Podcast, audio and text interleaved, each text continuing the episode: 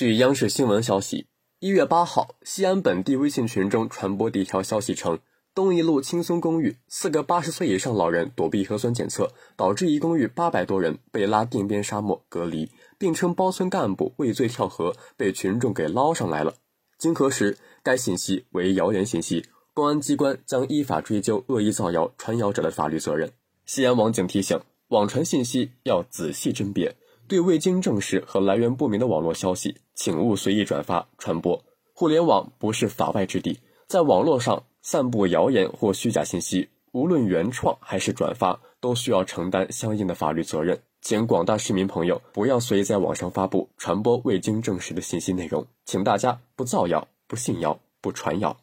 感谢收听《羊城晚报·广东头条》，我是主播张世杰。